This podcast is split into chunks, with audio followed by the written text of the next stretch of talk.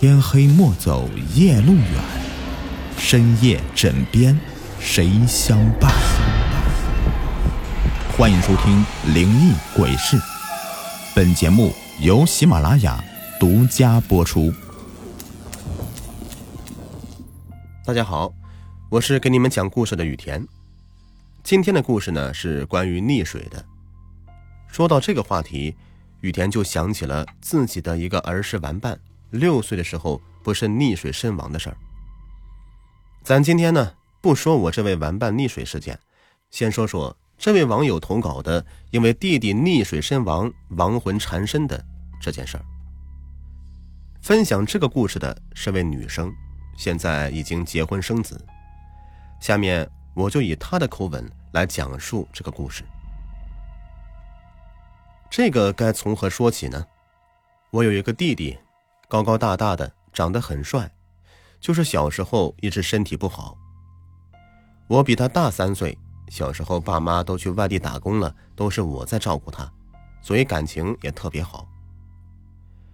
我记得他上五年级的时候被爸妈带去打工的地方了，而我是初中毕业以后去了爸妈待的城市上了中专。就在我外出实习的那一年，他因为生病做了一个大手术。后来过了几年，身体恢复好了以后，就去我实习的城市找了份工作。三年前的五月，我接到他的电话，电话接通后传来的并不是他的声音，而是一个他朋友的，说他溺水了。当时我以为是电信诈骗呢，我郑重的问他这不是开玩笑的事儿。得到对方肯定的回答以后，我跟疯了一样的跑到派出所。得到的信息被证实了，他真的溺水了。我跑到当时他溺水的地方，还没到湖边呢，就看到那里已经围了很多人在看消防队在打捞。我赶紧跑过去，挤开人群，冲到里面，眼泪不自觉的就落了下来。由于还没打捞上来，我只能静静的等待着，期待有奇迹发生。不知道过去了多久，打捞了多久。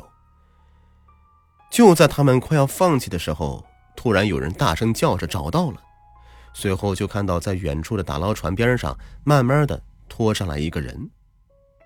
见到这一幕，我大叫着弟弟的名字。当打捞船靠岸，弟弟的尸体被拉上岸，我想去看看他，可是被警察强行拉开。当时我真的很自责，自己没有照顾好弟弟。当天晚上，我迷迷糊糊的听到他叫我姐，跟我说他是被别人用什么东西敲了一下，小腿抽筋才会上不来的。我当时害怕极了，看到爸爸哭晕了过去，妈妈快疯了的样子，我就没跟任何人讲。送他去火化的那天晚上，我又梦到他了。他是在殡仪馆化好妆的样子，跟我挥手说：“姐姐，我走了。”当天晚上，我从梦里哭醒。后来我会经常梦到他，每次梦见他，我都会给他去十字路口烧纸钱。直到去年，我随我妈妈回了老家看姥姥姥爷。我姥爷是个风水先生，我们那边叫做阴阳师。他问了关于我弟弟的事儿，我如实跟老爷说了以后，他跟我说我不能再给他烧纸钱，甚至想他都不能够想。然后给我写了符，用什么木头给我刻了个小人儿，让我带在身上。用老爷的话来讲，说我是被他给缠上了。虽然我一直都不想承认，那个符做好以后，我当天就带身上了。晚上做梦梦到他了，以前做梦梦到他呢，都是小时候的样子，从来都没有梦到他长大以后的样子。那天晚上特别奇怪，我梦到的是他长大以后，就是溺水前那年的样子。我在梦里一直想跟他说话，而他却用怨恨的眼神看着我。当时我难过极了。第二天醒来，我什么都没说，姥姥就问我梦到他没有。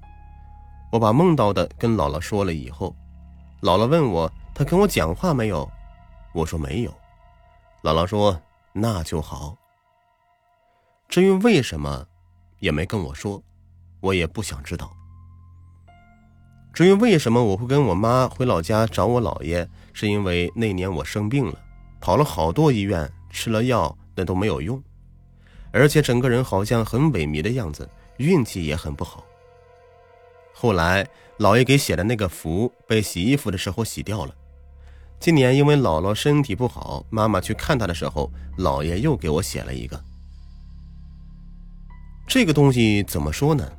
或许是心理作用吧。第一天拿回来的时候，我单独带着护身符，却没有带那个刻好的小人，睡了一晚，感觉特别累。自从他走了以后，我睡觉都特别轻。可是那天，却明明能听到妈妈叫我起床，能听到她做家务时发出的声响，却整个人都醒不来。醒来以后啊，我就让妈妈把他们两个缝在了一起。就再也没有出现过这样的情况。老爷说没事的，让我一直带身上。这位网友是在怀孕时候写的，他说：“都说孕妇哭太多不好，可是，一想到他，就觉得好多事都没来得及做。希望看到的人能够珍惜身边的人，因为我们永远都不知道明天和意外哪个先来。”他说，他也曾割腕自杀过。看到爸妈已经失去一个儿子，不能再让他们没有这个女儿，所以就让肉疼了一下，也证明了人在极度悲痛下的疼痛感知是零。最后，雨天也想说，今天把这样一个压抑心头很久的事说出来以后，浑身都觉得轻松了很多。世事千帆过，前方终会是温柔和月光。也给所有的听众一个忠告。不要认为自己是游泳高手就可以在户外池塘、河流中游泳，那些地方潜在的危险不是我们能应对的。敬畏大自然。